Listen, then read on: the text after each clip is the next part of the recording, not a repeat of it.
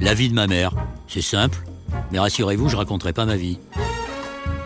Parce que je joue sur les mots, et en jouant sur les mots, je vais m'intéresser à ceux que je rencontre. Ça sera les avis de ma mère. Ah bah ouais, mais elle est politique, mais j'étais journaliste avant, mais c'est vrai qu'on a tendance à se raconter Ah bon? Et à se mettre trop facilement sur le divan. David Robert.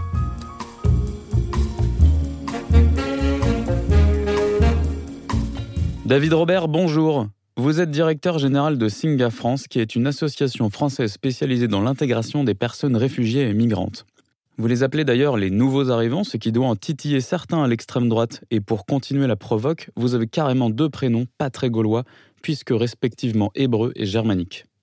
Dans une vidéo sur Internet, vous comparez les humains à des pixels et vous filez la métaphore pour dire que c'est tous ensemble qu'on a notre utilité, puisque Singa veut dire lien en lingala, langue bantoue parlée au Congo. Vous avez dit dans un TED Talk que ce qui crée la richesse, c'est l'innovation, sans doute pour plaire à Emmanuel Macron et son souhait de Startup Nation. D'ailleurs, vous proposez de relier le plaisir et l'impact social qu'on peut créer. Alors, je vous propose qu'on crée la potentielle 27e licorne française tous les deux. Ça pourrait être une appli de rencontre entre locaux et immigrés, et ça pourrait s'appeler Immigrinder. Bienvenue dans le studio, vous êtes ici chez vous, mais vous êtes quand même notre nouvel arrivant. Alors David, c'est quoi votre talent? Voilà, vous connaissez peut-être la présentation euh, de Mathieu Briard. Est-ce que vous vous reconnaissez euh, dans ce portrait humoristique? J'adore. Euh, cette appli existe. Elle s'appelle Allo Mondo. On l'a développée pendant le confinement, mais on y reviendra peut-être plus tard. Alors, avant d'entrer dans le détail de ce que votre Singa, de votre engagement au service des nouveaux arrivants, comme vous avez cette très belle expression, euh, moi j'aime bien savoir d'où viennent les personnes avec lesquelles je m'entretiens. Euh, comment, avant d'arriver à Singa, quel a été votre parcours, quelles sont vos origines familiales et qu'est-ce qui vous a finalement conduit jusqu'à ce, ce choix? Euh, ma femme, Très Ouais. important. ouais, c'est elle qui me conduit euh, assez régulièrement euh, en montagne ou à des choix importants dans la vie. Plutôt que de repartir de la naissance, j'aime bien aller dans l'autre sens. Euh, je pense qu'on s'est trouvé sur euh, un certain nombre de philosophies de vie et on a eu la chance de vivre beaucoup à l'étranger, en Amérique latine, au Mexique et au Brésil, où moi j'étais journaliste, un métier que vous connaissez mal. Et, euh, et euh, cette expérience de, de vivre dans une société qui n'est pas la sienne, avec des codes culturels qu'on ne maîtrise pas, je pense que c'est un, un premier éveil à, à, je dirais, à la magie d'une société inclusive. Quand ça fonctionne, c'est merveilleux. L'idée de savoir accueillir, c'est savoir vivre en société de façon générale. Et donc, je pense que j'ai trouvé dans, cet engagement actuel je dirais, comme un, laboratoire d'un projet de société un peu plus vaste que la simple migration, comme on l'a réduit à un des sujets de société actuels. Et puis avant ça, j'ai étudié de l'histoire et de la philosophie des sciences politiques. Et, euh, et là encore, je trouve que c'est une, c'est une façon euh, qui me plaît d'aborder la politique, une façon assez concrète avec euh, une dimension technique euh, quotidienne, politique autour de la migration, et puis une dimension philosophique dont, on n'est jamais exempt sur ce que signifie l'accueil au sens large pour une société. J'ai deux parents qui avaient, je dirais, le service public chevillé au corps. J'avais un, un père qui était médecin du travail, qui était médecin du travail aux hospices civils de Lyon, et euh, voilà, qui a beaucoup travaillé sur les problématiques de souffrance au travail, sur les maladies nosocomiales. Et je pense que euh, euh, l'attention à son environnement et à essayer de chercher un environnement de travail sain, c'est peut-être de lui que je le tiens. Et de l'autre côté, ma mère était chercheuse en génétique. Et, d'elle, je pense que je tiens l'idée que sans, ajouter à l'action concrète une dimension intellectuelle et théorique, on arrive sans doute à, à des impasses un peu plus vite. Je sais pas, s'il fallait faire une synthèse, ce serait peut-être ça. Et vos parents étaient des, des hommes et des femmes euh, engagés? Pas du tout. Euh, J'espère que c'est pas à leur faire ombrage de dire ça, mais euh, il n'y avait pas de carte euh, politique. Et je pense qu'ils avaient tous les deux mis l'intérêt général à l'intérieur de leur profession. Et que la culture de l'engagement tel qu'on l'entend, c'est-à-dire l'engagement bénévole en dehors des heures de travail, c'était quelque chose qui n'était pas du tout dans, dans l'éthique familiale. Mais en revanche, il y avait, euh, je sais pas, une- comment dire, une, euh, ouais, une, une ardeur à, à faire en sorte que le, le travail soit utile euh, à l'environnement dans lequel on vit. Vous dites, j'ai vécu dans un cocon bourgeois. Relativement, oui, tout à fait. Oui, je, deux travailleurs du, public et donc avec des revenus raisonnables mais pas mirobolants et, et un confort affectif très fort. Ça vous a beaucoup servi dans la vie, ce confort affectif? Ah, Je pense que ça donne une confiance euh, très forte. Ça permet d'encaisser beaucoup de choses difficiles, euh, le fait de savoir qu'on est toujours soutenu, bien sûr. Et vous dites aussi, euh, je suis un casanier qui est devenu nomade. J'ai dit ça, oui. je pense que on, a tous son rapport à la difficulté. Il euh, y en a qui s'ennuient au bout de six mois dans un job et qui ont besoin de systématiquement remettre en question leur zone de confort. Il y en a d'autres qui ont besoin d'un temps beaucoup plus long.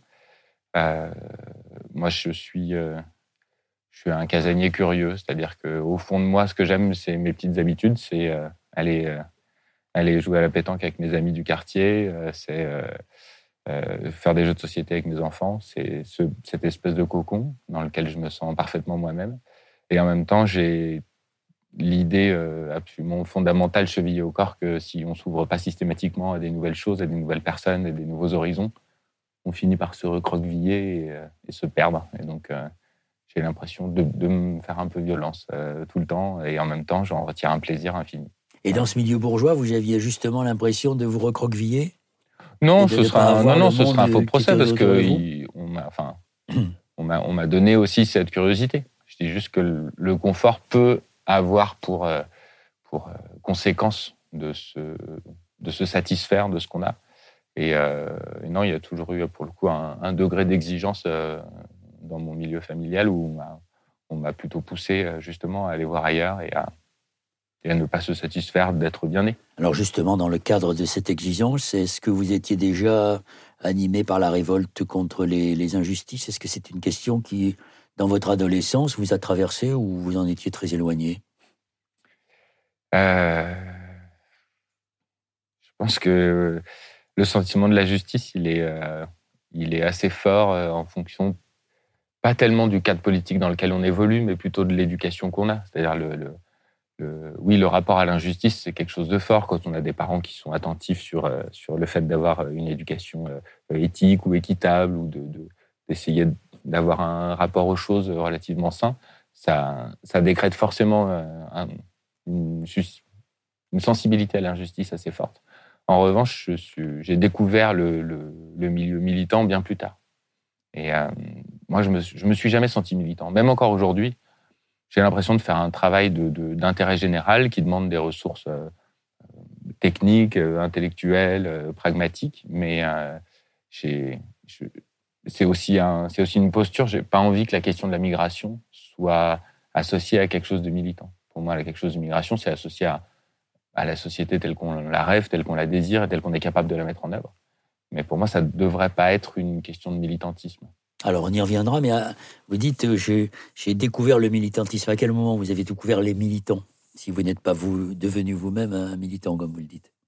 Bah, Au moment de l'éveil politique, euh, à la fin de l'adolescence, euh, quand on se met à lire les textes, et qu'on voit que la manière dont les gens interprètent les textes n'est pas la même que celle qu'on a. Euh, Marx, Keynes ou Smith, peu importe où c'est qu'on se situe sur le prisme économique, euh, je voyais bien que les, gens qui étaient très imprimés de culture politique avaient une façon de tirer à leur avantage des textes qui étaient sans doute, à l'époque où ils étaient écrits, dont on n'avait pas forcément prévu cette utilisation politique-là. Ça, c'est la première chose. Et puis ensuite, quand je me suis engagé chez Singa il y a sept ans bientôt, euh, là, j'ai découvert que le militantisme était une nécessité euh, euh, de combat, je dirais, parce parce qu'il y avait des militants adverses qui niaient la nécessité de la mission que Singa s'était donnée. Vous avez été, comme vous êtes d'une génération durant laquelle l'écologie commençait à prendre de l'importance. Euh, vous avez été sensible à ces, sujets-là? Alors ça, oui, relativement tôt, euh, ben, grâce aux, études qu'on fait et puis, euh, et puis grâce au voyage aussi. le fait de voir l'impact d'une sécheresse dans les milieux tropicaux, c'est quelque chose qui réveille cette conscience écologique parce qu'on l'a sous les yeux. Le, D'ailleurs, ça fait longtemps qu'on utilise le terme de dérèglement climatique plutôt que réchauffement, qui peut prêter à confusion, qui n'est pas tout à fait légitime pour ça. oui, ça, je pense que c'est sans doute le premier éveil citoyen global qu'on a vécu à notre génération et moi comme les autres. La vie de ma mère. La vie de ma mère, c'est une série de podcasts consacrés à l'écologie et plus exactement à la pensée des écologistes. Nous les faisons ces podcasts avec des philosophes, des experts, des sociologues, des activistes qui nous apportent leur point de vue sur la société, leur point de vue sur le monde et qui nous aident à mieux le comprendre et à mieux préparer l'avenir. Ma vocation, celle de ma génération d'écologistes, c'est la transmission, c'est le passer le témoin à ceux qui aujourd'hui ont pris conscience de l'urgence et qui savent qu'il n'y a plus de temps à perdre. Nous avons besoin de vous parce que nous avons décidé d'être, euh, comment dire, farouchement indépendants. Les seuls qui peuvent nous aider à poursuivre euh, ce chemin que nous avons entamé, c'est vous, en entrant dans notre communauté de la vie de ma mère. Il vous suffit d'aller sur Tipeee. C'est une nécessité politique et philosophique. La vie de ma mère. Votre réveil citoyen, il n'a pas commencé à la fac à Sciences Po. Il a commencé lorsque vous avez suivi votre femme euh, au Brésil et au ah, Mexique. bien sûr que si. Euh, forcément, quand on est baigné dans la science politique, on a ce réveil citoyen. Je parle sur la question climatique. J'ai pas souvenir qu'il y a 20 euh, ans, tout juste, quand je suis rentré à Sciences Po, j'ai pas souvenir que c'était déjà une question aussi majeure dans ma conception de l'action politique. Donc vous dites, euh, euh, depuis le début de notre entretien, vous dites que votre femme joue un rôle important dans, les, dans vos choix de vie. Donc si j'ai bien compris, vous l'avez euh, suivi puisque sa profession l'a conduite au, Brésil et, au Mexique. et, là, vous avez, vous, vous, êtes impliqué dans, dans, beaucoup de choses, notamment en direction des enfants autistes. Enfin, racontez-nous cela, cette expérience qui est, à mon avis, qui vous a qui a contribué à vous construire C'est une expérience dont je parle peu parce que euh, parce qu'en fait, elle m'est tombée dessus un peu par hasard. Euh, j'avais fait allemand première langue, ce qui était une belle idée avant de rencontrer une femme qui partait au Mexique. Hmm. Et, euh, et, en fait, ne parlant pas bien espagnol quand je suis arrivé, une des premières personnes que j'ai rencontrées, par le hasard des rencontres et, du, peu de réseau qu'on avait sur place, c'était une, psychologue qui travaillait avec des enfants autistes et, et elle, essayait un programme de musicothérapie qui était un peu pionnier et euh, qui avait pas trop cours, je crois, au Mexique, euh, en tout cas dans peu de pays du monde à cette époque. Et elle m'a dit, je cherche pas quelqu'un qui parle bien espagnol, je cherche quelqu'un qui sait jouer du piano. Et je me suis dit, c'est génial de, pouvoir tout de suite euh, me rendre utile ici, alors même que je parle pas encore bien la langue du pays dans lequel je suis. Ça trouvera aussi des échos dans, dans certains combats que j'ai aujourd'hui, qui consistent à rendre possible l'engagement citoyen des nouveaux arrivants qui maîtrisent pas encore le français, parce qu'ils ont plein d'autres compétences qu'on peut utiliser malgré le fait qu'ils ne parlent pas bien le français en arrivant, pour certains. Et euh, ouais, ça a été une expérience euh, fantastique. C'était euh, comme, comme un peu tous les engagements que j'ai connus depuis une quinzaine d'années où on y va en picorant une petite journée par semaine pour rendre un service et puis d'un seul coup on se retrouve happé par la chose et un peu dépassé par son propre engagement parce que c'est passionnant. Elle vous a appris quoi cette expérience auprès des enfants autistes par exemple? Je pense que le plus on a d'expériences de, qui, qui vont euh, questionner le propre regard qu'on a sur l'altérité. Le, c'est un apprentissage euh, qu'on travaille avec des gens qui parlent pas la même langue, avec des gens qui n'ont pas la même religion, ou avec des enfants qui ont euh, des particularités telles que les, les, différents syndromes autistiques peuvent les donner. L'autisme, on sait que c'est un terme très très large qui n'a pas toujours de, enfin, qui, qui n'a pas qu'une vérité scientifique. Et ah, le fait de travailler avec des enfants qui parlent pas la même génération, pas la même langue, euh, une perception, pas la, même culture, une perception du monde différente. Parce que quand on a des troubles autistiques, quels qu'ils soient, on a une perception différente. Et euh, ça, forcément, ça fait réfléchir sur le regard qu'on porte, sur les clichés, les préjugés, les, jugements, les, moments où on pense qu'on a compris très vite, alors qu'en fait, on n'a pas compris. Et, euh, puis, ça fait aussi beaucoup réfléchir sur le langage non verbal j'ai la chance d'appartenir à une génération qui, je pense, a, remis la question de la forme euh, au même niveau que celle du fond, dans le sens où un débat qui n'est pas bien organisé, intelligence collective qui n'est pas bien travaillée, on sait que, que c'est un ingrédient de moins pour arriver à un consensus utile. Et je pense qu'aujourd'hui, parmi les choses qui me satisfont dans le fait de bosser avec une génération jeune, il y a cette importance donnée à l'intelligence collective. Et le fait que il suffit pas de mettre les gens autour d'une table pour trouver une solution.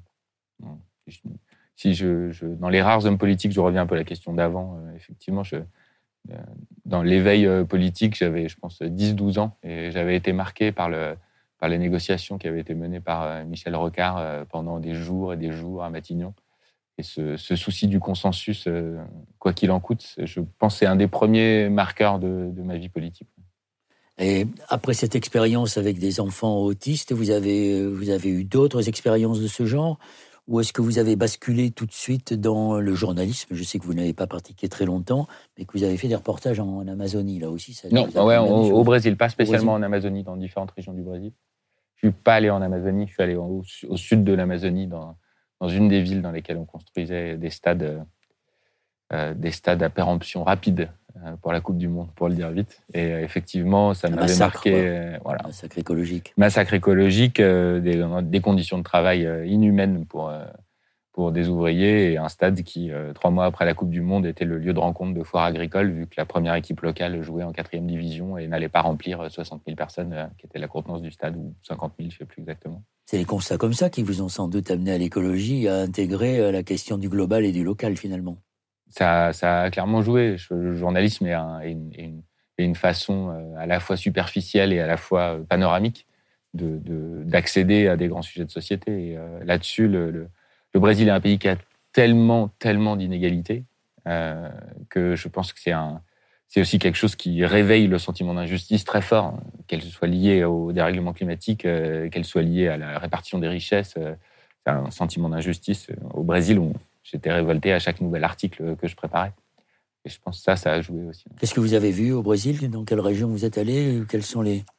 Ben, pour, euh, dans, dans, dans je, dirais une, petite moitié des États euh, brésiliens, euh, un, peu ailleurs aussi, en Colombie, en Argentine. je pense que le, les conditions d'organisation de la Coupe du Monde et des Jeux Olympiques, ça a été ça a été révélateur d'une certaine culture de l'utilisation de l'argent public qui est assez déroutante, pour le dire poliment. Et puis, euh, et puis je dirais le, une forme de. Quand on rentre en France euh, après ça, il y a une, la culture du consensus d'une part, je dirais le souci du denier public d'autre part. C'est quelque chose qu'on ne regarde pas avec le même œil. Est-ce que vous, euh, je, je, comprends très bien ce, comment vous avez pu euh, prendre conscience de, dans le réel de, des injustices, de la non-répartition et de la non-redistribution des richesses. Et c'était par le, le, biais du métier de journaliste. Vous avez été attiré par ce métier? Vous vouliez le, le poursuivre ou J'ai toujours aimé écrire. Vous en éloigné C'est un métier qui, dans lequel je prenais beaucoup de plaisir et, euh, et, et qui, qui, avait ses limites aussi. Je me retrouve plus aujourd'hui dans le, dans le fait de mettre en œuvre des actions et d'en regarder les résultats. Et euh, c'est cette frustration de, à la fois avoir des sujets passionnants à couvrir, d'avoir le plaisir d'écrire et de bien définir les choses. Et oui, j'ai un rapport au langage où j'essaie toujours de choisir mes mots avec soin parce que je pense que c'est le premier vecteur de compréhension d'un sujet, donc c'est important. C'est le meilleur respect du citoyen aussi?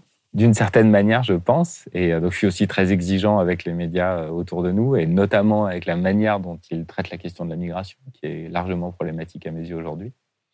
Et, euh, et, en même temps, voilà, il y avait toujours cette, cette frustration de, de, commenter une politique sans, sans essayer soi-même de la mettre en œuvre. Mais je pense que là-dessus, vous devez Alors, justement, avant de, parler de, avant de parler de Singa et de ce que vous y faites aujourd'hui à la tête de cette organisation en France, euh, vous venez de parler de la manière dont les médias parlent euh, des migrants. Ben, qu'est-ce que vous avez à leur reprocher? Et vous avez sans doute beaucoup de choses à leur reprocher, ce qui me semble juste. L'idée, c'est de, comprendre quel est l'enjeu et, euh, et, quelle est sa définition optimale.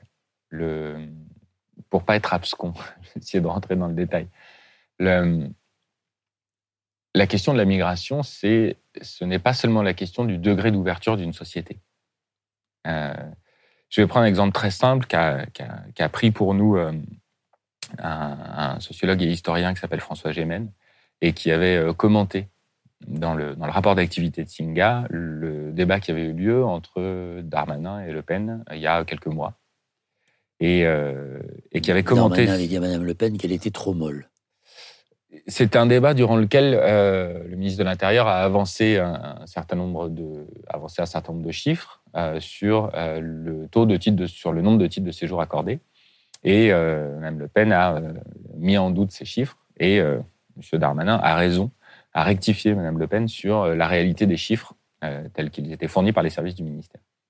Et ce qui a été vu comme une victoire de, je dirais, de la raison, avec effectivement les chiffres rapportés à des sources exactes et vérifiées, était aussi une défaite euh, politique dans la mesure où la question de la migration ne se résume pas à savoir combien de personnes sont rentrées sur le territoire. La question, c'est plutôt de savoir, à partir du moment où on considère que euh, depuis la nuit des temps, les agriculteurs sédentaires et les éleveurs nomades font que la migration est, est un postulat de l'humanité, de la même manière qu'on dit on n'est pas pour ou contre Internet. On essaye de faire en sorte que euh, Internet, qui est un élément fondamental du monde aujourd'hui, soit utilisé à bon escient. La question de l'usage eh ben, euh, à partir du moment où la migration fait partie de nos sociétés, et c'est le cas, comment on fait en sorte que cette migration soit un enrichissement pour les sociétés d'accueil et pas un problème à gérer? Et donc réduire euh, le débat autour de la migration sur le taux d'ouverture des frontières est à mon sens une première erreur méthodologique. Et, euh, et c'est extrêmement dur pour avoir été moi-même journaliste. Je sais que c'est très dur de, de, corriger les termes du débat tels qu'ils sont posés par les acteurs politiques mais c'est à mon sens un, devoir auquel trop peu de journalistes euh, s'astreignent aujourd'hui. Et, pourtant, ce n'est pas trop difficile pour les journalistes d'essayer d'expliquer les, causes des migrations. Ce que l'on ne fait pas est d'expliquer que les principales migrations, elles se à l'intérieur des pays du Sud et, non pas du Sud vers le Nord. Il y, a, il, y a, quand même un certain nombre de, de, journalisme de, qualité qui, euh, qui rappellent notamment les chiffres. Et bah, à cet égard, les chiffres, c'est toujours pratique fait de dire que l'immense majorité des migrations se font à l'intérieur des pays et ensuite dans les pays voisins, mais pas du tout en Europe, c'est toujours important de rappeler ça. Et ça, il y a quand même un certain nombre de journalistes qui le rappellent régulièrement. Vous parliez de François Gémen qui a beaucoup écrit sur la géopolitique du climat et qui essaie de montrer le lien entre le dérèglement climatique et, les, et les, ce qu'on appelle aujourd'hui les réfugiés climatiques et les migrations. Est-ce que vous avez étudié ça avec lui Est-ce que vous regardez euh, euh, ce que nous réserve euh, le dérèglement climatique en termes d'avenir par rapport aux migrations? Il y a un certain nombre d'estimations qui sont faites, euh, notamment par les institutions onusiennes ou par l'OIM. on estime qu'il y a un peu plus de 200 millions de, personnes qui devront quitter leur pays ou du moins leur lieu de vie à cause du dérèglement climatique. C'est pour ça qu'on a tendance à dire de façon presque un peu provoque, alors que je pense que c'est assez sain, euh, aujourd'hui, on a une répétition générale. On a euh, l'occasion d'apprendre à vivre dans un monde où les migrations sont encore sont relativement importantes, mais encore relativement modestes. Et, euh, c'est sans doute une occasion unique qu'on a à l'échelle d'un ou deux siècles d'apprendre à devenir une société plus inclusive, parce qu'on sait que dans les 40, 50 ans qui viennent, euh, si on ne sait pas gérer quelques millions de personnes nouvellement arrivés en Europe. Alors, euh, quand il y a 200 millions de personnes qui vont quitter leur lieu de vie, ça va être plus compliqué à gérer sur tous les continents.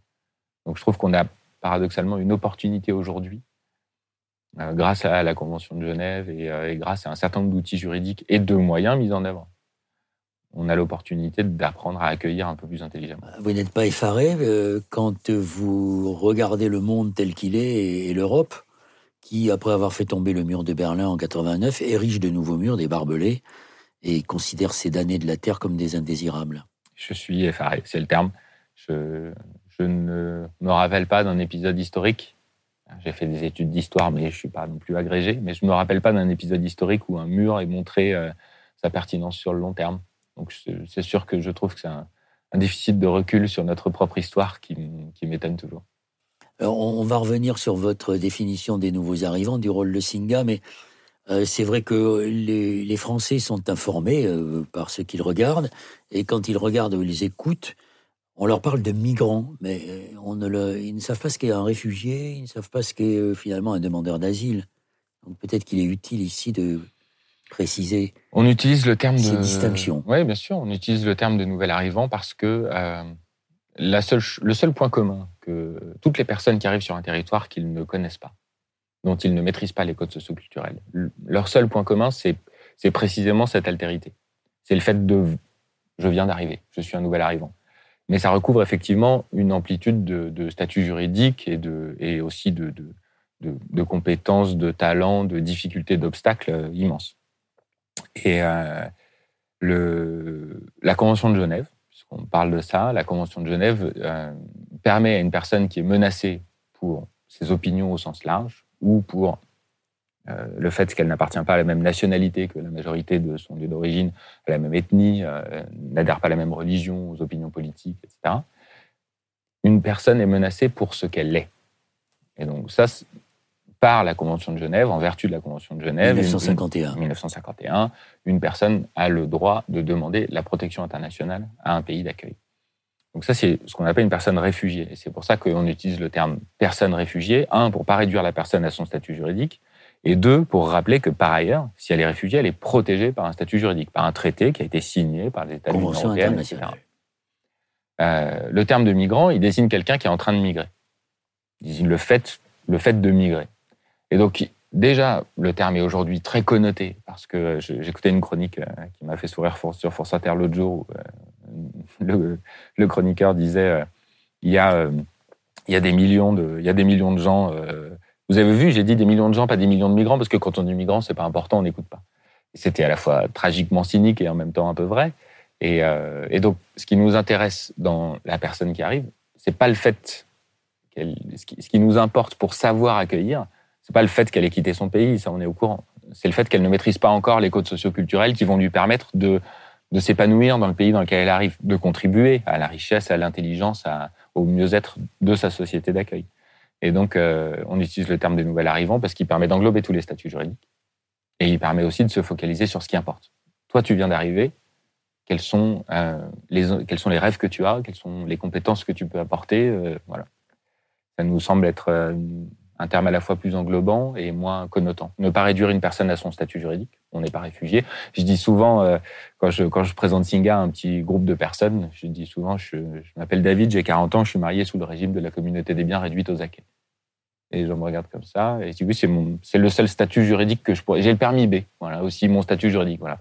Le fait de dire je suis réfugié, ça ça dit pas beaucoup plus le fait de dire qu'on est marié sous le régime de la communauté des biens réduits aux acquis. Alors voilà une excellente introduction pour parler de, Singa. Euh, donc vous, vous faites des études, vous suivez votre épouse, vous avez cette expérience de l'altérité des autres cultures au Brésil et, au Mexique, vous faites des reportages, puis vous revenez en France, et là, vous découvrez l'existence de, de, Singa. Expliquez-nous ce qu'est euh, Singa, parce que le, grand public ne, ne, connaît pas encore très bien cette, euh, cette ONG. Hum. Et vous allez nous dire pourquoi vous avez fait ce choix-là. On rentre un soir, euh, début 2015, à la maison. On habitait à l'époque dans le 9e, 9e arrondissement de Paris. Et, euh, et on, on, balance le courrier sur la table et il y a euh, la une de Society, qui était un des magazines pour lesquels j'avais travaillé au Brésil. Ça n'existait pas quand j'étais au Brésil, bref, peu importe, pour le groupe Sopress. Euh, et la une de Society, c'est une photo bleue de la Méditerranée euh, qui dit Ici, un homme meurt toutes les six minutes. Je crois que c'était ça le titre de la une. Et on est un peu happé par cette une avec mon épouse. Et euh, on pose les enfants et on ouvre l'ordinateur et on tape euh, comme n'importe quel citoyen un peu choqué par un titre de presse euh, accueil euh, réfugiés Paris, je sais pas ce qu'on met à l'époque sur Google. Et parmi les liens qu'on a trouvés, il y avait un, petit blog. on clique sur ce blog, ça s'appelait Singa, et, le hasard de la vie fait qu'il y avait une réunion d'information de Singa à 100 mètres de la maison un quart d'heure plus tard. Donc on a dit Shifumi, c'est moi qui gagne, c'est moi qui vais, donc c'est moi qui ai gagné le Shifumi. J'ai laissé les enfants à mon épouse, je suis allé à cette réunion d'information. Et euh, c'est un épisode que j'ai beaucoup raconté parce qu'il m'a beaucoup marqué. Euh, quand je suis arrivé, euh, la, cofondatrice de Singa, Alice, démarrait la présentation en disant Levez-vous, fermez les yeux, et si je devine à quoi vous pensez, vous vous asseyez. Et je me dis Oh là là, qu'est-ce que ça va être Mais ça va être pénible, ça va être un long moment un peu pénible. Et puis elle dit, si je vous dis réfugié, vous pensez à. Et là, elle donne tous les clichés qu'on peut imaginer. Les gilets de sauvetage, les tout ça, etc.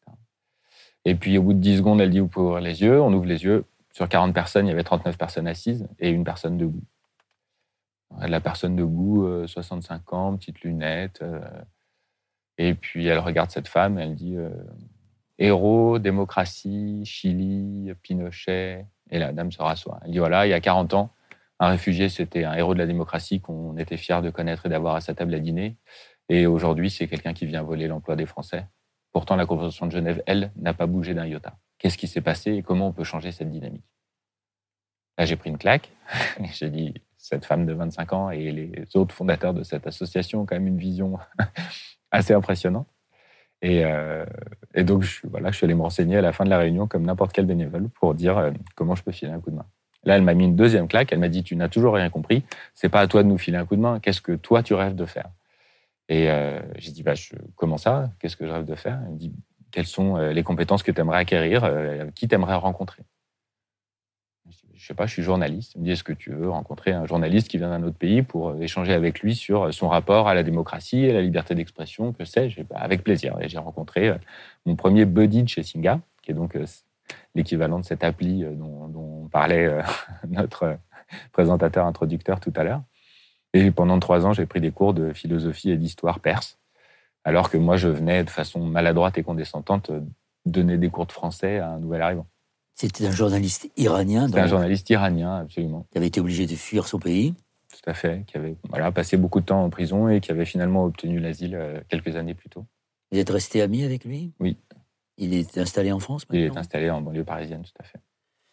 Mais donc ça, c'était c'était l'apprentissage, mais il fallait vivre aussi. Donc euh, vous avez euh, vous êtes. Bah, j'étais toujours journaliste en, parallèle, et puis petit à petit, je, je, je, me prenais de passion pour tous ces engagements. J'avais rencontré d'autres personnes, j'avais commencé à monter des, des programmes de, de, de, visites culturelles au, au, musée, au théâtre. Euh, j'avais utilisé mon, réseau personnel euh, et le fait d'être un journaliste et avec des bonnes connexions dans le réseau culturel pour euh, nouer des petits partenariats, aider Singa à nouer des petits partenariats avec un théâtre ici, un musée ici, pour essayer de créer des, lieux de rencontre. Et là, on arrive un peu à la mission de Singa. Euh, et donc, à, l'issue de ces petits, ces petits partenariats noués qui devenaient de plus en plus gros, de plus en plus importants, l'équipe m'a proposé de les rejoindre et c'est ce que j'ai fait. Donc, ça veut dire que vous avez été beaucoup plus passionné par cet engagement euh, altruiste, en quelque sorte, on y reviendra, que par la poursuite euh, du journalisme, qui vous apportait sans doute des satisfactions, mais pas autant de gratification, peut-être. Je pense qu'il y avait un, projet fou, en fait. Ce, serait, ce serait trop peu d'honneur à mes employeurs précédents de dire que le boulot n'était pas passionnant. Là, ça me dépassait complètement. C'était se mettre euh, au service d'un projet qui, pour la première fois, proposait une, un modèle de société dans lequel je me reconnaissais. Ça va donc euh, au-delà d'un employeur aussi euh, compétent ou inspirant soit-il. Donc vous êtes un petit peu symbolique de cette génération qui quitte des boulots dans lesquels ne se, elle ne se ressent pas bien parce qu'elle considère que ça donne pas assez de sens à, à sa vie. Non, je me sentais bien dans mon boulot. C'est un, un, un, petit cliché dans lequel je me reconnais pas trop parce que j'ai toujours eu, j'ai eu la chance de choisir des boulots qui me plaisaient. J'ai vraiment adoré mon expérience au Brésil. J'ai adoré bosser pour euh, euh, le groupe Arclair qui possède le Journal des Arts pour qui j'ai beaucoup bossé. Pour le groupe Sopresse, des, en plus c'est des, des groupes de presse indépendants qui ont une certaine ligne éditoriale, qui, ont, qui aussi une certaine liberté de ton à leurs journalistes. Donc j'ai bien aimé bosser avec eux c'est un appel. C'est-à-dire que quand on, quand on tombe amoureux d'une idée et qu'on euh, tombe amoureux d'un projet et que de la méthode à la finalité en passant par l'humilité face à l'immensité de la tâche, tout dans cette approche me plaisait. C'est un vrai coup de cœur. Je suis tombé amoureux d'une certaine idée de, de l'engagement. Coup de cœur, appel ou conversion? Euh, c'est drôle parce que quand je parle à mes proches, ils me disent toujours, de toute façon, tu étais destiné à faire ce métier-là, euh, c'est une évidence, euh, tu as toujours eu cette ouverture, que sais-je, etc., ou cette, cette, cette, flamme. Et moi, je me suis jamais senti militant, donc ça me paraît toujours bizarre quand on me renvoie ça comme image de l'autre côté. C'est un, un énorme coup de cœur, un coup de cœur qui se, voilà, sept ans après, qui se prolonge. Donc vous êtes engagé par Singa, et là, vous, qu'est-ce que vous faites exactement à partir de ce moment-là? J'arrive à un moment un peu charnière de l'association. Là, c'est plutôt l'arrière-cuisine. C'est moins, c'est peut-être moins passionnant. C'est euh, le moment où l'association a fait ses preuves sur une ville et où, euh, et où en montrant un, un petit impact. Quoi faire ses preuves? Ben, En montrant l'impact social sur un certain nombre de personnes via ces méthodes. Un certain nombre de personnes qui passent par nos dispositifs, dispositifs d'accueil, dispositifs d'accompagnement vers l'entrepreneuriat en l'occurrence. On aide beaucoup les nouveaux arrivants, on accompagne les nouveaux arrivants à monter leur, leur propre structure associatives, entreprises et autres, pour montrer aussi toute la contribution bénéfique qu'ils ont pour la société. Et, euh, ces différents programmes, au bout de un an, deux ans, trois ans, montrent qu'ils fonctionnent. les gens s'installent durablement, ou un niveau de vie correct durablement. Les gens qui ont été accueillis via notre dispositif J'accueille trouvent un emploi plus facilement, un logement autonome plus facilement. Donc voilà, on, certifie, d'abord on a des résultats, et ensuite on regarde est-ce que sans nous, ils auraient eu les mêmes résultats ou est-ce que c'est plutôt attribuable à nos dispositifs, ce mieux-être? À partir du moment où on a cette première preuve d'impact sur des toutes petites quantités, on dit OK, comment on passe à l'échelle? C'est un classique dans le monde de l'économie sociale et solidaire. On a souvent des, bonnes idées qui marchent sur des, sur des petites cohortes, sur des petits échantillons. Et le gros challenge, c'est de, le grand défi, c'est de passer à l'échelle sans, sans avoir des coûts de structure importants, sans devenir un mastodonte euh, associatif euh, qui, euh, qui a euh, des coûts de structure très importants, alors qu'il y a déjà des ONG super de très grande taille qui n'a pas forcément besoin de construire une nouvelle Croix-Rouge aujourd'hui. Ben, en fait, vous vous adressez à des nouveaux arrivants qui ont déjà une expérience, un savoir-faire. Ça veut dire que vous vous adressez à ceux qui sont capables de, de, monter une entreprise. mais ça, dépend en fait. Et que restent sur le bord du chemin ceux qui sont dans un grand dénuement? Je ne sais pas. Hmm, alors, déjà, ça dépend des dispositifs si on parle de l'accompagnement à l'entrepreneuriat, c'est un dispositif qui est par nature relativement sélectif.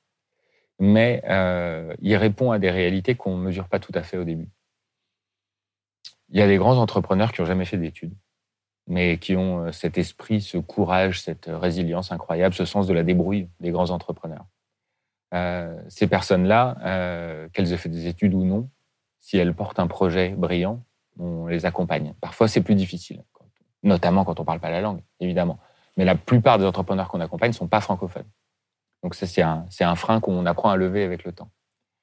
Euh, et puis d'autre part, quand on vient d'un autre pays, peu importe son niveau d'expérience ou de diplôme, euh, il n'y a tellement pas de reconnaissance de l'expérience passée qu'il y a aussi cette résilience un peu dopée qui dit Ok, j'ai 20 ans d'expérience professionnelle derrière moi, peu importe que je sois bac plus 12 ou que je ne sois jamais allé à l'école, j'ai une expérience de vie.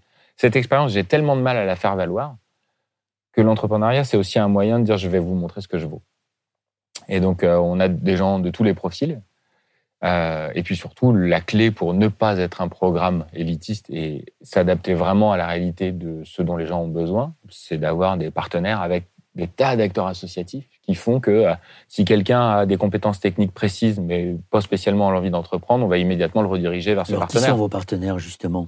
Tous les partenaires avec lesquels on peut imaginer travailler dans le monde de, l'économie sociale et solidaire. Emmaüs, France Terre d'Asile, la Croix-Rouge. Euh, vous êtes lié par exemple à des associations comme Impact France, qui oui, bien sûr. Beaucoup on, dans on, est, on est membre adhérent, euh, tout à fait. Et est-ce que vous pouvez nous donner euh, deux ou trois exemples de réussites dont vous êtes fiers, de, de nouveaux arrivants qui ont réussi non seulement à créer leur entreprise, euh, mais à s'insérer d'une manière. Bien sûr. Euh, Quand on dit faire, le, faire, levier sur, euh, faire levier sur la migration, ça peut paraître un peu abstrait. pourquoi on pense que, on dit toujours la, la migration, c'est un, la migration, c'est un regard différent sur les choses? Par définition, un nouvel arrivant, il arrive, son premier bagage, indépendamment de ses compétences techniques, théoriques ou autres, son premier bagage, c'est le regard différent qu'il va porter sur les choses. Subi, évidemment, parce que c'est n'est pas une migration voulue dans la plupart des cas. Enfin, c'est une migration subie, plus exactement. Et, euh, donc, on, se dit comment on va faire en sorte de transformer ce regard différent sur les choses en une opportunité d'innovation euh, sociale, de mieux-être ou autre. Et là-dessus, il y a un des entrepreneurs, il y en a quelques-uns des exemples, mais un des entrepreneurs dont on parle souvent, c'est euh, Raïs Al-Sharbaji qui a monté une boîte qui s'appelle Kaoukab. Et euh, Raïs, quand il, arrive en France euh, fin 2015, si je ne me trompe pas, il parle pas bien français. Et, il a une petite expérience de ferrailleur en Syrie. Et il fuit la Syrie pour des raisons évidentes à l'époque. Et, et, quand il arrive, il y a une chose qui le marque, c'est les poubelles de toutes les couleurs en bas des immeubles. Il dit, ah, OK, il y, a, le tri des déchets ici. Ça, je ne connaissais pas dans mon pays d'origine. Et puis, euh, l'autre chose qui le marque en tant que ferrailleur, c'est qu'il se renseigne un petit peu et dit Vous avez le leader euh, mondial du retraitement des déchets métalliques ici. Mais alors, en revanche, je suis allé voir dans les décharges, parce que j'avais l'habitude de faire ça dans mon pays. Et dans les décharges, je vois des plombiers, des chauffagistes, des fabricants de vérandas qui perdent une journée par semaine à aller mettre des vieux cumulus dans une décharge où c'est même pas trié. Et dit, chez nous, c'est marrant parce qu'on euh, n'a pas le, le tri, on n'a pas le leader mondial du retraitement des déchets. En revanche, on a énormément de ferrailleurs qui économisent ce travail, ce temps et ce coût carbone, soit dit en passant, à tout un tas de professions artisanales qui justement vont pas passer leur temps à la décharge. Et donc il a une petite idée, il dit bah, je vais monter une plateforme euh, digitale de euh, on parle de quelqu'un qui, qui avait même pas monté de boîte chez lui. Hein. On parle de quelqu'un qui n'a pas un niveau d'études euh, qui, aux yeux d'un recruteur traditionnel français, serait impressionnant. Et il dit je vais monter une plateforme et donc je vais dire je suis plombier, je m'inscris. Il dit j'ai deux cumulus qui qui voilà, occupent trop d'espace dans ma petite boutique en banlieue parisienne. Est-ce que vous pouvez venir les chercher? Et lui, en allant chercher ça directement chez ces artisans-là, ben, il arrive avec une quantité de métal euh, impressionnante et il a, il a les moyens, comme un grossiste, de négocier euh, un contrat de gros avec de Richebourg, en l'occurrence, qui, euh, qui retraite le déchet. Ça fait économiser en essence des frais extrêmement importants et pour la planète à tous les artisans de Paris qui retraitent des déchets métalliques. Ça permet à tous les gens qui travaillent de façon informelle dans les décharges à ciel ouvert beaucoup de personnes roms, euh, souvent des personnes réfugiées, éloignées de l'emploi, en fait, de trouver un boulot avec une sécurité sociale, etc. C'est une boîte qui est absolument parfaite, comme ça, vue de loin. Alors, il faut qu'il se développe, il faut qu'il se structure, etc. C'est une boîte qui est récente, hein, qui a moins de 5 ans. Mais euh, c'est un exemple pour nous très fort de migration-led innovation, parce qu'on a un gros défaut, c'est qu'on aime bien les anglicismes. Et, euh, et cette, cette, innovation issue de la migration, pour nous, voilà, Kaoukab, ça veut dire ma planète en arabe. C'est une boîte emblématique de ça. On aimerait en accompagner des centaines. Euh, c'est vous-même qui l'avez accompagné celui-là ou pas? Euh, Non, on est nombreux chez Singa. Moi, le fait est que Raïs a, a, été accompagné pour la première fois en 2017. Donc maintenant, ça fait longtemps que je le suis. Donc je le connais à titre personnel, comme plein d'entrepreneurs qu'on a pu accompagner. Mais non, il a bénéficié de l'accompagnement de beaucoup de personnes chez Singa. Et c'est une réussite à 100% ou est-ce qu'il y a, pardonnez-moi cette expression, presque qu'on vient de dire, des déchets, c'est-à-dire des, des accompagnements qui ne vont pas ah bah, Bien sûr, il y en a plein, évidemment. Déjà parce que euh, sur le chemin de l'idée euh, et de comment on transforme une idée en un projet qui tient la route, d'un point de vue écologique, économique, social, bah, y a, y a, déjà il y a des idées qui finalement sont pas si bonnes qu'elles en avaient l'air. Euh, et puis il y a aussi énormément de personnes qui révèlent des talents et des compétences sur le chemin de l'entrepreneuriat et qui se disent en fait je suis en fait je suis pas entrepreneur, mais qui ont montré à leurs mentors, leurs associés, tous les experts à qui on les a présentés qui ont montré leurs compétences. Et donc, il y a énormément de gens qui trouvent un boulot sur le chemin de leur projet personnel. Et c'est, l'idée, c'est surtout pas de forcer les gens à entreprendre, c'est de dire, au moins, le, il y a un avantage à cette posture. Le fait de choisir l'entrepreneuriat, c'est pas du tout une vision de l'offre massive qui voudrait dire euh, on va régler la question du chômage des nouveaux arrivants. Absolument pas. On règle pas la question du chômage avec l'entrepreneuriat. C'est tout petit. En revanche, il y a plein d'avantages à travailler l'entrepreneuriat. C'est que euh, c'est que quand la personne arrive, au lieu de lui dire d'où viens-tu, on lui dit tu rêves de quoi? Et ça, ça change complètement le rapport tout de suite. Parce que c'est quelque chose sur lequel on va, on, va, on va projeter le jugement qu'on fait de cette personne sur ses rêves, ses envies, au lieu de le projeter sur euh, ses souffrances et son passé. Et donc ça change beaucoup le rapport. Hein. Quand on, quand on parle de quelqu'un en disant euh, un entrepreneur que j'accompagne, c'est pas pareil que quand on parle de quelqu'un en disant un patient que je soigne ou un bénéficiaire de mon service social ou autre. Et donc, je pense que c'est complémentaire avec les dispositifs qui existent et ça permet de. C'est aussi une forme de, remise en confiance et de travailler aussi sur le narcissisme des personnes. Quand on porte un projet, on, est extrêmement valorisé dans ce qu'on peut apporter à la société. Euh, le narcissisme ou l'estime de soi plutôt Les deux. le narcissisme, c'est le revers de la médaille de l'estime de soi, on va dire. Et Singa s'adresse à. Est-ce qu'on peut dire que c'est une goutte d'eau dans le nombre de nouveaux arrivants qui, euh, parviennent en France euh, chaque année ou est-ce qu'au contraire, ça commence à être significatif le travail que vous faites? C'est un petit bol. c'est pas, c'est pas, c'est un peu plus qu'une goutte, mais c'est pas encore un océan très loin de là. Euh, euh, il y a un programme dont on n'a pas parlé, qui est, un, programme assez important dans l'histoire de Singa, qui est un des premiers programmes sortis de nos incubateurs. C'est un programme d'accueil chez l'habitant qui s'appelle J'accueille, j'accueille.fr. Et, et, ce programme, en fait, il, il a quelques originalités. C'est au lieu de, faire correspondre un accueillant qui dit j'ai une chambre d'amis avec une personne qui dit j'ai besoin d'un hébergement, on essaie de se dire comment on va créer des affinités réelles. C'est-à-dire euh, la personne a, je sais pas, une expérience de, de brancardier dans son pays d'origine. Si on peut trouver un accueillant qui travaille de près ou de loin dans le secteur médical, on va créer des connexions plus fortes. Et à l'inverse, on va dédouaner la personne accueillante de tout le travail administratif qui est difficile, complexe d'abord et qui est beaucoup mieux fait par des professionnels que par des bénévoles, des travailleurs sociaux. Et, euh, donc ce, programme, il, c'est 700 personnes accueillies depuis le début du programme, donc c'est un peu plus qu'une goutte. Ça commence déjà à être un programme qui a fait des très belles preuves en termes d'impact. Il y a des taux d'emploi et de, sortie, et de logement à la sortie qui sont excellents. Et euh, ça, c'est un, typiquement un programme sur le, on travaille sur le passage à l'échelle de ce programme, parce que là, on pense qu'on peut, on peut arriver à un océan et plus à une goutte. Alors, contrairement à ce qu'on raconte, ça veut dire qu'on trouve des accueillants dans ce pays, c'est-à-dire que oui. La France n'est pas simplement euh, ce, que euh, ce, ce, que certains veulent bien en dire, un pays où on se replie sur soi, où on devient de plus en plus égoïste. C'est tout à fait vrai. Euh, J'ai souvent avec, avec plein d'amis on, bon, on parle de plus de 2000, on parle de, de près de 2000 familles accueillantes depuis le début du programme. Donc, c'est pas encore énorme. Sur toute la France Sur, sur, les cinq villes où on a ouvert pour l'instant. On ouvre dans cinq nouvelles villes cette année. En fait, c'est. Je, vais prendre un, je vais prendre un exemple. Il y a le sujet de la migration d'un côté, et on peut tout à fait prendre un exemple comparable sur la question du dérèglement climatique. Les moyens d'une politique publique euh, ne sont pas euh, l'alpha et l'oméga. Le discours qui l'accompagne est très important. Dans certains cas, euh, un discours ambitieux et des moyens faibles, soit ça s'appelle du greenwashing, soit ça s'appelle juste de, la mauvaise politique. Du cynisme. Du cynisme, voilà. Et, mais dans d'autres cas, le discours est extrêmement important. Dans, dans, toutes les politiques publiques où les citoyens ont un rôle majeur à, à jouer, le discours, il, c'est pas simplement une question d'affichage d'objectifs et de moyens. Le discours, c'est un discours de responsabilisation. Et c'est pour ça que je parle du dérèglement climatique. Je trouve que le parallèle avec la migration est intéressant.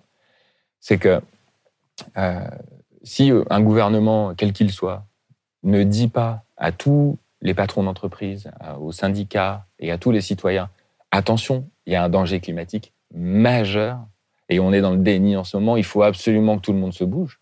Même s'il y a des New Deal par-ci, des plans Marshall vert euh, qui sont mis en œuvre, s'il n'y a pas un discours de responsabilisation très fort, la conduite du changement, c'est tellement compliqué de faire face au dérèglement climatique dans la manière dont notre économie est structurée, ce sera extrêmement difficile, même avec des moyens importants mis en œuvre. Sur la migration, c'est pareil. Aujourd'hui, les moyens mis en œuvre, il y a certains points, mais c'est technique, sur euh, le nombre de places en hébergement euh, qu'on est censé de nouvelles places en hébergement qu'on est censé créer et pas à la hauteur des objectifs du quinquennat. Bon, c'est une chose. Mais il y a d'autres choses. Il y a notamment un très bon boulot qui a été fait par le ministère du Travail, la DGEFP pour être précis, la formation professionnelle. Il y a des expérimentations vraiment intéressantes qui ont été menées. Donc tout n'est pas à jeter. Mais en revanche, il y a un problème de discours extrêmement important, qui est que si on ne dit jamais aux citoyens, vous aussi vous avez un rôle à jouer, on fait croire que l'État ou les associations euh, auxquelles il délègue le travail pourraient commettre l'intégration de façon verticale, en disant toi, intègre-toi. Alors que évidemment, ça marche pas comme ça. Si on connaît pas énormément de personnes, si on tisse pas du lien social avec et autour des nouveaux arrivants, ça marchera pas. Et donc, ok, il y a les moyens. Premier débat, et c'est intéressant, c'est plutôt un débat de technicien. Est-ce qu'il faut mettre plus de moyens ici ou ici? C'est un débat complexe, technique, mais un vrai débat de politique publique. Mais il y a aussi un débat symbolique et, euh, et philosophique très fort, qui est de dire à quel point on accepte le fait que les citoyens ont un rôle très fort à jouer sur certaines questions. Sur le dérèglement climatique, ça me paraît évident, sur la consommation notamment, mais pas que, et sur l'accueil aussi. Et aujourd'hui, le fait de ne pas associer à la politique qui est mise en œuvre un discours extrêmement ambitieux sur c'est à la société entière d'accueillir et pas seulement à l'État, je trouve que c'est une erreur. Alors, je vais vous poser deux questions à la suite de ce que vous venez de dire. Est-ce que vous n'avez pas le sentiment avec Singa ou, d'autres ONG, de vous substituer à la carence de l'État de temps en temps, à être d'une certaine manière, sans le vouloir, leur supplétif, alors qu'ils pourraient mener des, politiques publiques qui soient beaucoup plus ouvertes? Alors c'est un, c'est un éternel débat dont je ne suis pas sûr qu'on ait les moyens de le clore maintenant, mais euh, c'est, c'est la poule ou l'œuf. Est-ce que, est-ce que si on constate cette défaillance, il y, a un, esprit de révolte qui arrive et qui dit OK, il faut faire quelque chose. Donc en fait, il y a énormément d'engagements associatifs, d'associations qui se créent ou qui se perdurent ou qui croissent, précisément parce qu'il faut répondre à cette défaillance. Euh, ensuite, toute la difficulté, c'est de trouver là où, jusqu'où l'action publique doit aller et, euh, et, quel est le moment où les citoyens doivent prendre le relais? Le problème aussi, si on pose le problème, si on pose la question comme ça, c'est que euh, l'État peut être tenté de se désengager au fur et à mesure de l'engagement euh, des associations, des citoyens. Et donc il y a aussi un propre danger. On sait que, euh, On sait que c'est pas simple et que le plus on va prouver notre utilité, le plus il ne faudra pas que l'État fasse levier dessus pour penser qu'il peut se désengager, alors qu'il a des, il a des obligations légales. la Convention de Genève aujourd'hui, la France a été condamnée plusieurs fois par la Cour de justice des communautés européennes, par la Cour européenne des droits de l'homme pour manquement grave au devoir d'accueil au titre de la Convention de Genève. Donc vous vous considérez non pas comme des délinquants, euh, ceux qui est quelquefois, euh, qui sont condamnés quelquefois par la loi pour délit de solidarité, ce qui est quand même un comble. Donc vous regardez sans doute euh, les gens qui à Calais se mobilisent ou qui, ceux qui se sont mobilisés dans, dans les Alpes comme des, des exemples de comme des héros. Et comme des héros, oui. Bien sûr, comme des héros. Évidemment qu'il faut le dire. Et, tout autre discours, à mon avis, serait irresponsable. Je, prends l'exemple le plus emblématique pour moi, SOS euh, Méditerranée. C'est une boîte absolument fantastique. SOS Méditerranée, ce sont des jusque-boutistes du droit, du droit international et du droit de la mer. Ils ne font qu'appliquer à la lettre l'intégralité des règlements sur comment fonctionne le devoir d'assistance en mer et comment fonctionne le droit international. Aujourd'hui, il n'y a pas plus légaliste qu'SOS Méditerranée. On devrait leur donner le prix Nobel de la paix, alors même que la seule chose qu'ils font, c'est de faire respecter les lois. Et donc, il y a, une, hypocrisie euh, terrible à ne pas soutenir davantage une action comme celle-là, et voire même à entraver son action. Et en effet, on s'aperçoit euh, qu'il y a un lien, comme vous l'avez dit, entre le dérèglement climatique et la question des, des migrants ou des réfugiés. C'est toujours euh, le, même souci, c'est la question du droit. Comment faire triompher le droit sur le, sur le marché, euh, sur euh, les défauts de la mondialisation et sur, sur les, égoïsmes et les nationalismes? En fait, on a, on a des outils juridiques qui existent et on, les, on ne les saisit pas assez, mais aussi parce qu'il euh, y, y, a des pays qui ont une, culture de la, de la, saisie des outils juridiques très forte. Hein. Je pense aux États-Unis où on fait énormément de procès. Chez nous, c'est une, une, culture qui n'est pas inexistante, loin de là, hein. mais, mais Aujourd'hui, euh, l'impact symbolique euh, d'une condamnation de la France par la CEDH est quand même relativement faible. Je veux dire, c'est un gouvernement pourrait, euh, je dirais, changer de façon radicale les choses à partir du moment où elle est condamnée par une juridiction dont elle a reconnu la compétence. Et c'est pas tout à fait le cas. Alors, vous parliez de l'engagement nécessaire des, citoyens qui ne peut pas se substituer au désengagement de l'État mais qui existera toujours parce que les sociétés euh, ne sont pas totalement aveugles et égoïstes. Mais aujourd'hui, quand on regarde le discours dominant, que ce soit celui du gouvernement ou, ou dans le débat euh, de présidentielle, où les questions d'identité, d'immigration et de sécurité dominent, ça n'incite pas beaucoup euh, le citoyen à devenir un accueillant et à, accepter que son pays euh, s'ouvre euh, sans que ça le déstabilise à euh, des nouveaux arrivants. Il y a quand même une lourde responsabilité des politiques dans l'instrumentalisation d'une peur supposée. Tout à fait. il, y a il, y a il, y a un, rapport à l'identité qui est relativement récent dans le, dans le, dans le prisme politique. Avant, c'était un, une, une, forme de définition du prisme politique qui était mineure. Et euh, elle a pris un pas, euh, mais on le voit bien, euh, il n'y a pas qu'en France, c'est un, mouvement global. Oui, mais c'est le, le, le, volet de, de l'identité rétractation. Or, l'identité, c'est pas figé, c'est une construction. C'est, même, je suis encore relativement jeune, hein, j'ai fini mes études depuis moins de 20 ans, et pourtant, j'ai des souvenirs très précis de, de, compréhension des clés de lecture de la politique sur les deux derniers siècles, où la question de plus ou moins de libéralisme était, euh, a été au centre du XXe siècle pour définir une politique de centre-droit, centre-gauche, de gauche, euh, socialiste. Ou, euh, et, et aujourd'hui, ce qui est drôle, c'est que le, le, libéralisme s'est fondé sur le libre-échange, s'est fondé sur l'ouverture des frontières.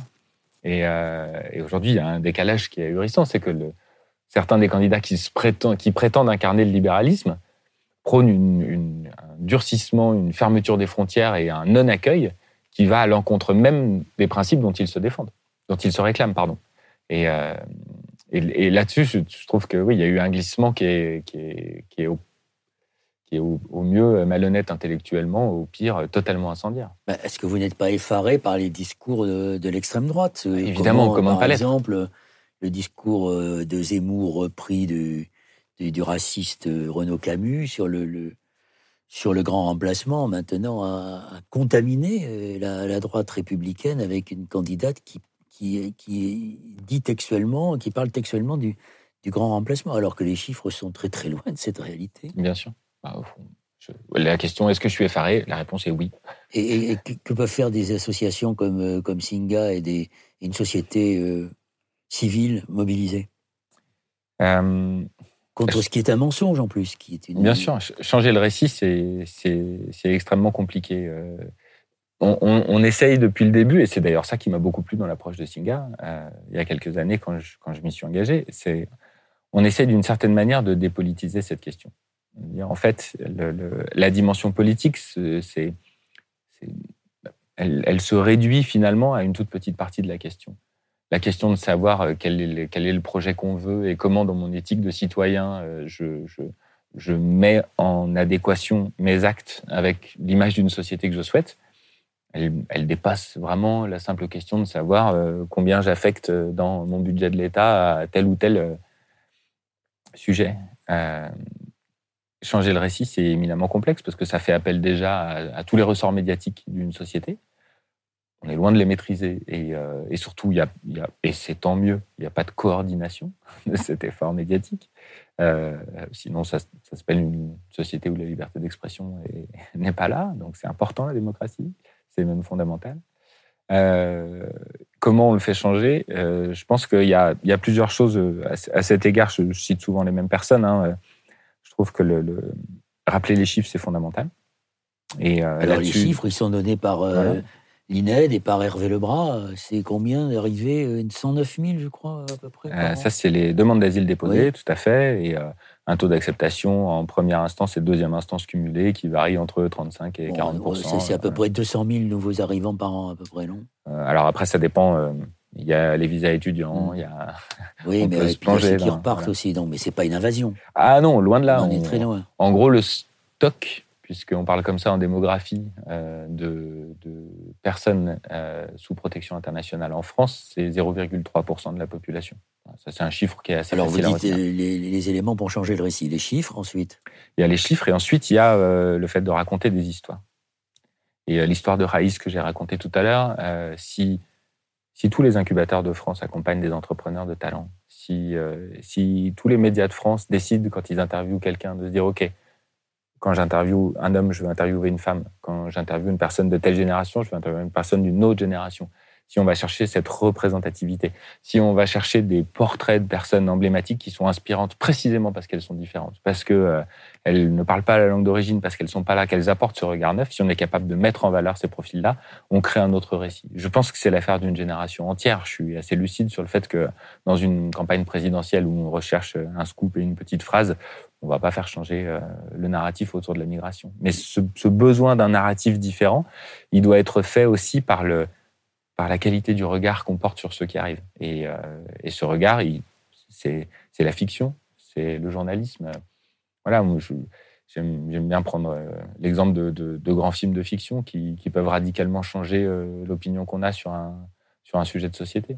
Comme un film comme Welcome, par exemple Par exemple. Mais quand vous regardez la jeune génération qui vous entoure, euh, est-ce que vous constatez qu'elle est beaucoup plus ouverte que celle qui l'a précédée et que ces questions liées aux discriminations, aux minorités et euh, aux, migrants, enfin aux émigrés, euh, à, ceux qui veulent nous rejoindre notre pays, est-ce qu'ils sont beaucoup plus ouverts? Oui, c'est vraiment une des raisons pour lesquelles je ne peux pas m'empêcher d'être optimiste malgré le contexte court terme qui n'incite pas à l'optimisme.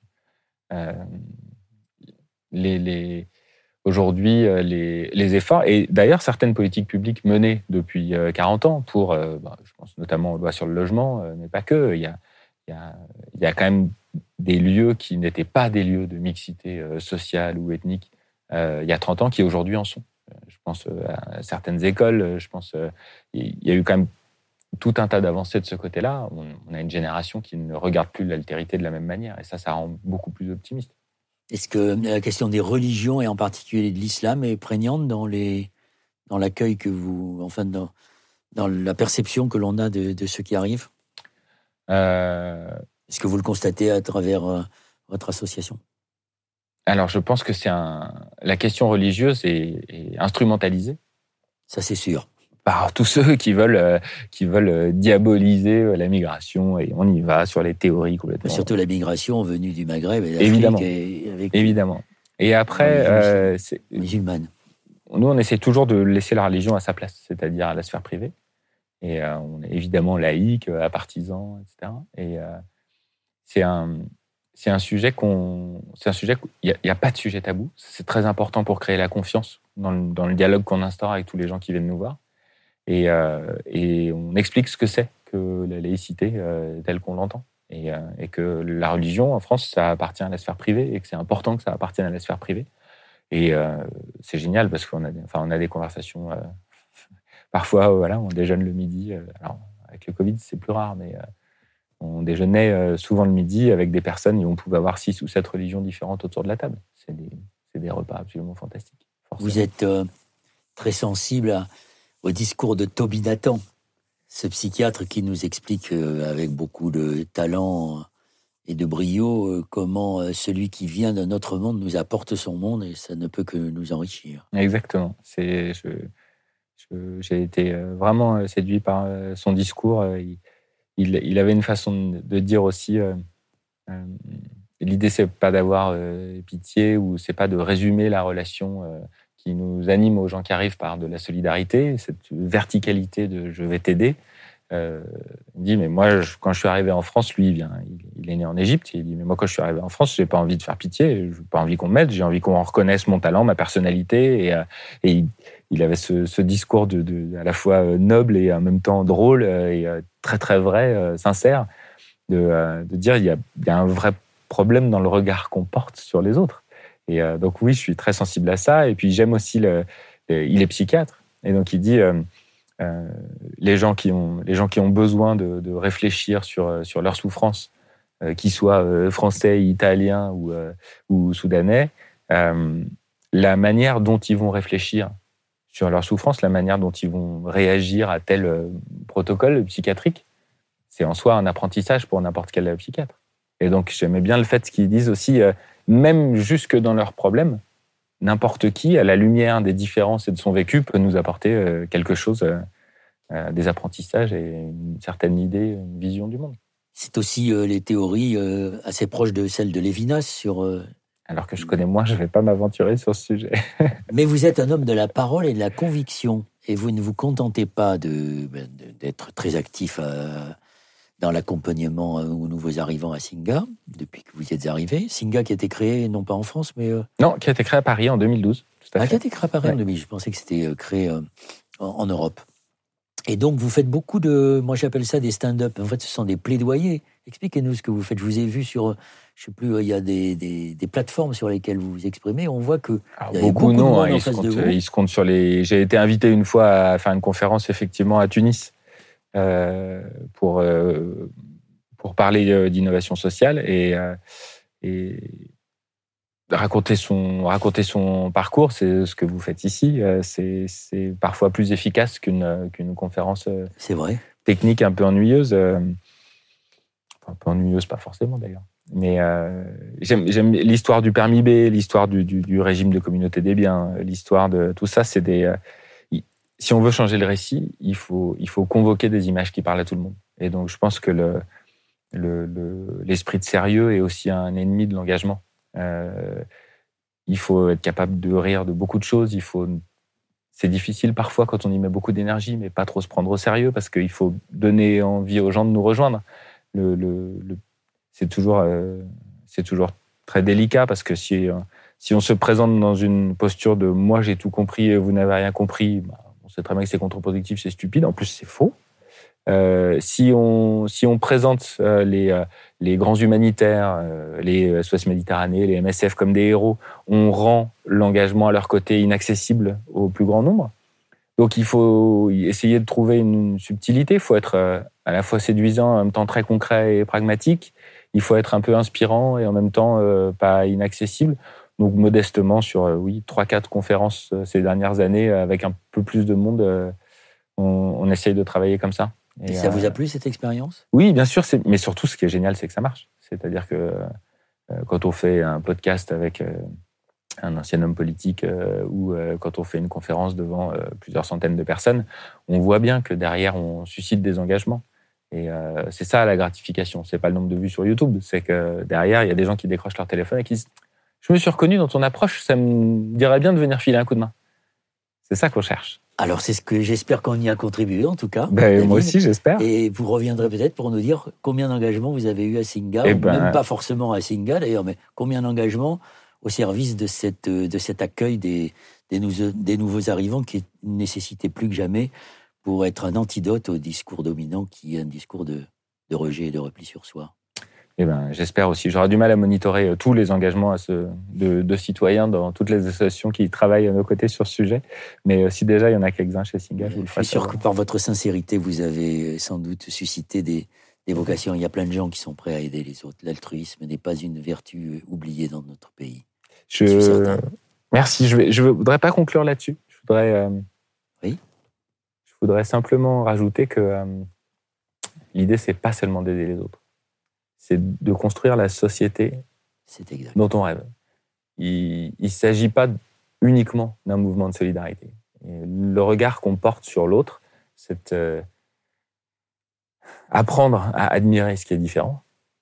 C'est pas une histoire seulement de solidarité. C'est euh, vraiment aller chercher la richesse là où elle est. Et, euh, et donc, je, je, je Je suis toujours ambivalent avec ce terme aider, qui est à la fois magnifique et qui en même temps ne doit pas résumer l'engagement. Ça ne peut pas le résumer et on peut même employer une expression qui est assez chère aux écologistes. Ce que vous proposez, c'est la co-construction d'une identité. Et notre identité, elle ne date pas de Vercingétorix, elle a bougé et elle est aujourd'hui ce qu'elle est parce qu'il y a eu justement des apports qui ont enrichi notre, notre un- culture et qui en ont fait une culture évolutive. Il y a un sociologue du handicap qui, un corps vivant. Il y a un sociologue du handicap qui s'appelle Charles Gardou, je crois, faudra vérifier euh, Mhm. peut-être au montage, euh, qui a défini la, la société inclusive comme euh, la capacité qu'a une organisation. Une organisation est inclusive si Oui. elle est capable de, de proposer un chez-soi pour tous. C'était une première définition. Et puis un peu plus loin, euh, c'est un texte qui date de 2013, j'ai plus la référence exacte en tête. Euh, il, il définit une organisation inclusive comme une organisation capable de se flexibiliser pour faire de la place à des nouveaux entrants, sans renier ses codes socioculturels initiaux, et pour autant, en donnant la place aux nouveaux, de ne pas se transformer dans leur essence, mais d'avoir une place dans cette organisation. Cette histoire de, de ne pas renier les particularismes de ceux qui arrivent, sans pour autant modifier de façon significative l'équilibre de ceux qui sont là. Et je trouve c'est c'est une très belle définition parce que ça marche avec un groupe d'amis. Vraiment, euh, le, le, voilà, le, nouveau conjoint d'une amie. Est-ce qu'on l'intègre dans ce groupe d'amis? Ben, Il ne faut pas qu'on soit d'un seul coup dans nos petits souliers et très précautionneux, à être euh, extrêmement euh, obséquieux ou, ou ampoulé, en disant mais bien sûr, etc. Non, non, il faut être soi-même. Et en même temps, si on ne fait pas un tout petit effort d'ouverture, la personne ne va pas vraiment bien s'intégrer dans ce groupe d'amis. Je trouve que c'est une métaphore qui marche très bien quand on l'extrapole à une, à une En société effet, plus et- large. Et tout, votre, tout l'entretien que nous venons d'avoir, c'est un magnifique plaidoyer pour l'intégration, qui est une réalité. Et c'est très important de le dire en ce moment, puisque euh, nous avons dans le débat public des responsables politiques qui veulent nier l'intégration au profit de l'assimilation. Et nous savons que notre société ne fonctionnera que si elle est capable d'intégrer dans le sens que vous avez défini. Merci Inclusion. beaucoup, David. Merci, Noël.